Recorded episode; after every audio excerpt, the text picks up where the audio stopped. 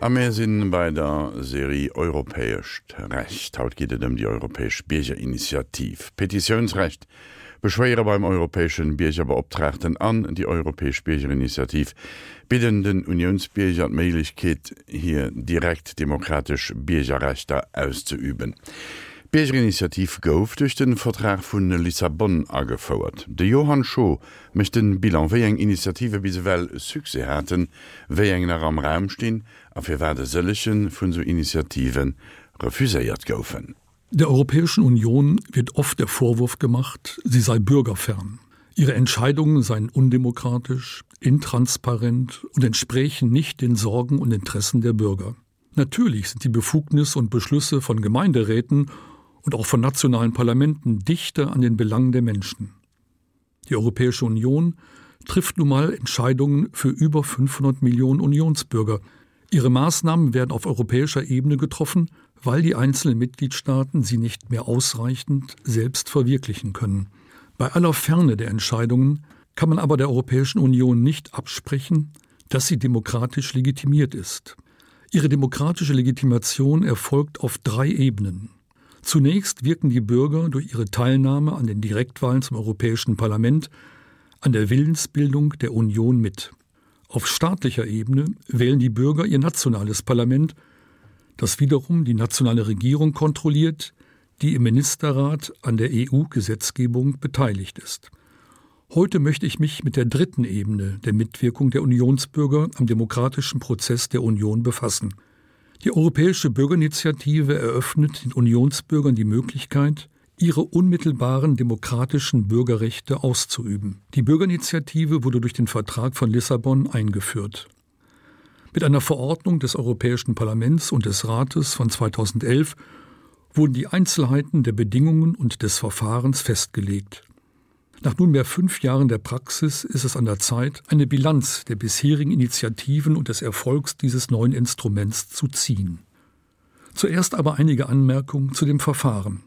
Die formellen Anforderungen an die Europäische Bürgerinitiative scheinen auf den ersten Blick sehr bürokratisch, sind aber wichtig, um einer solchen Initiative Glaubwürdigkeit und Durchschlagskraft zu verleihen und die Legitimation des Bürgerwillens zu stärken. Sie hat nur Erfolg, wenn sie von mindestens einer Million Bürgern, das sind etwa 0,2 Prozent der EU-Bevölkerung, unterschrieben wird. Diese Unterschriften, auch in elektronischer Form, müssen aus mindestens einem Viertel der EU-Mitgliedstaaten, das heißt aus mindestens sieben Mitgliedstaaten kommen.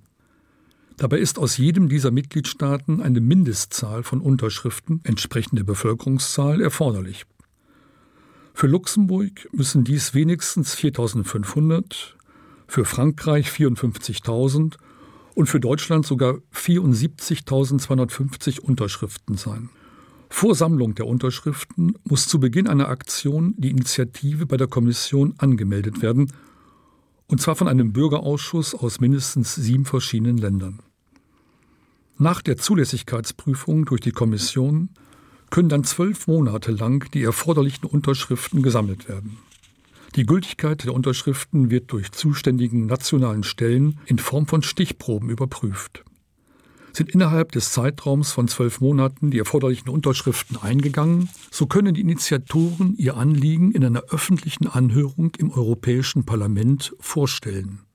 Die Kommission hat dann drei Monate Zeit darzulegen, welche rechtlichen und politischen Schlussfolgerungen sie aus der Initiative zieht. Sie ist rein rechtlich nicht verpflichtet, der Initiative voll zu entsprechen.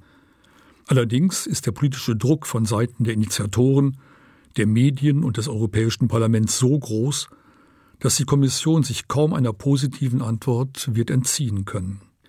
Neben den formalen Voraussetzungen müssen aber auch inhaltliche Kriterien erfüllt werden, so muss die Initiative auf eine Befugnis der Europäischen Union gerichtet sein.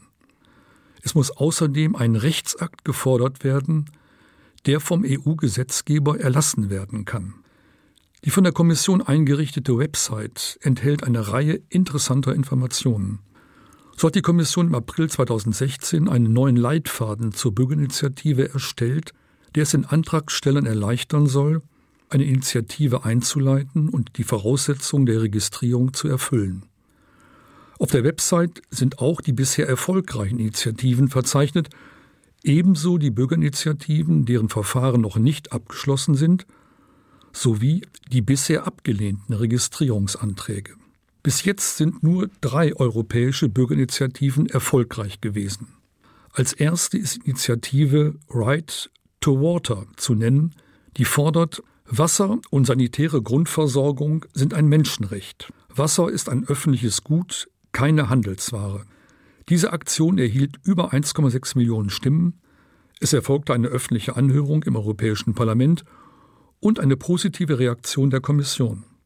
Sie legte mehrere Vorschläge vor, die zur Verbesserung der Trinkwasserrichtlinie führten, sowie zur Überprüfung und Änderung anderer Rechtsakte.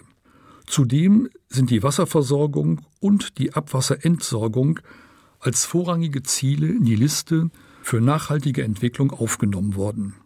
Die zweite erfolgreiche Bürgerinitiative ist allerdings bei der Kommission nicht auf fruchtbaren Boden gefallen. Die Initiative vom November 2013 Einer von uns forderte den Schutz menschlicher Embryonen und das Verbot jeglicher Forschung mit ihnen. Sie stützt sich auf ein Urteil des Europäischen Gerichtshofes vom Oktober 2011, bei dem es um die Patentierbarkeit von Stammzellen aus Embryonen ging. In ihrer Antwort vom Mai 2014 lehnte die Kommission eine Gesetzesinitiative mit dem Hinweis ab, dass sich das Europäische Parlament und der Rat erst kürzlich geeinigt hätten, die Forschung über embryonale Stammzellen fortzusetzen und dafür auch die notwendige Finanzierung bereitzustellen.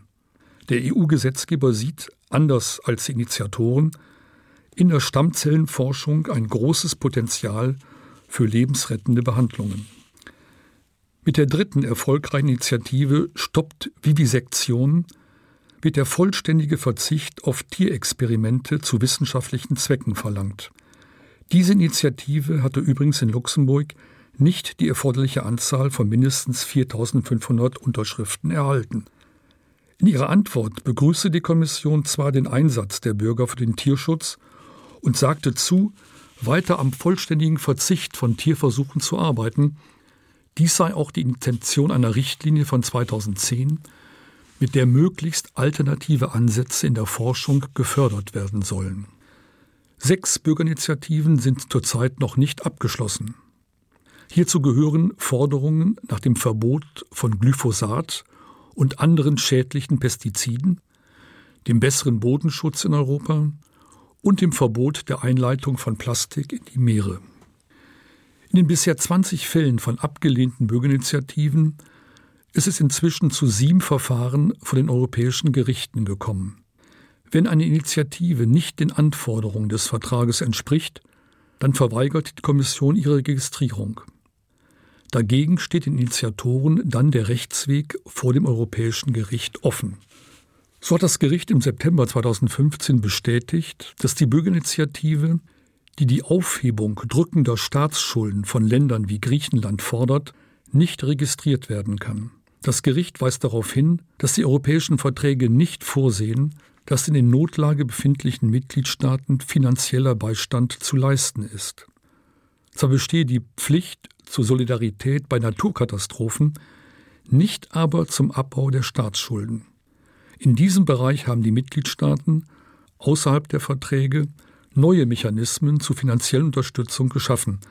Da die Verträge einen Schuldenerlass nicht vorsehen, kann auch die Kommission keine Vorschläge zu solchen Rechtsakten vorlegen. Eine andere Initiative stellte darauf ab, regionale Gebiete der Europäischen Union, in denen Minderheiten leben, besonders zu fördern.